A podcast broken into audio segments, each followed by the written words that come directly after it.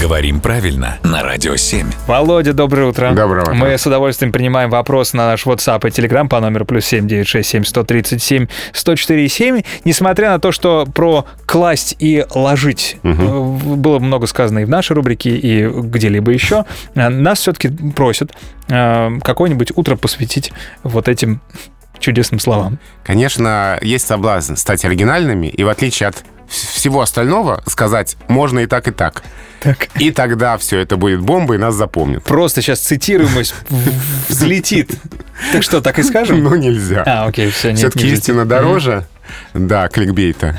А истина в том, что все-таки глагол «ложить» в русском литературном языке не существует. Отсутствует напрочь. Хотя это странно, и вообще говоря, здесь язык нас сам обманывает. Вот- Вот представь робота или компьютер, который осваивает систему. Читать можно, почитать можно. Бежать можно, побежать можно. Положить можно, и есть соблазн сказать, что и ложить можно. А, Да. Но нельзя. Вот оно что. Да, литературная норма не допускает. С приставками или с постфиксом «ся» этот глагол употребляется, то есть слово «ложиться» тоже нормальное. А вот э, без приставок и без постфикса никак. Только класть. Да. Спасибо большое, Володя.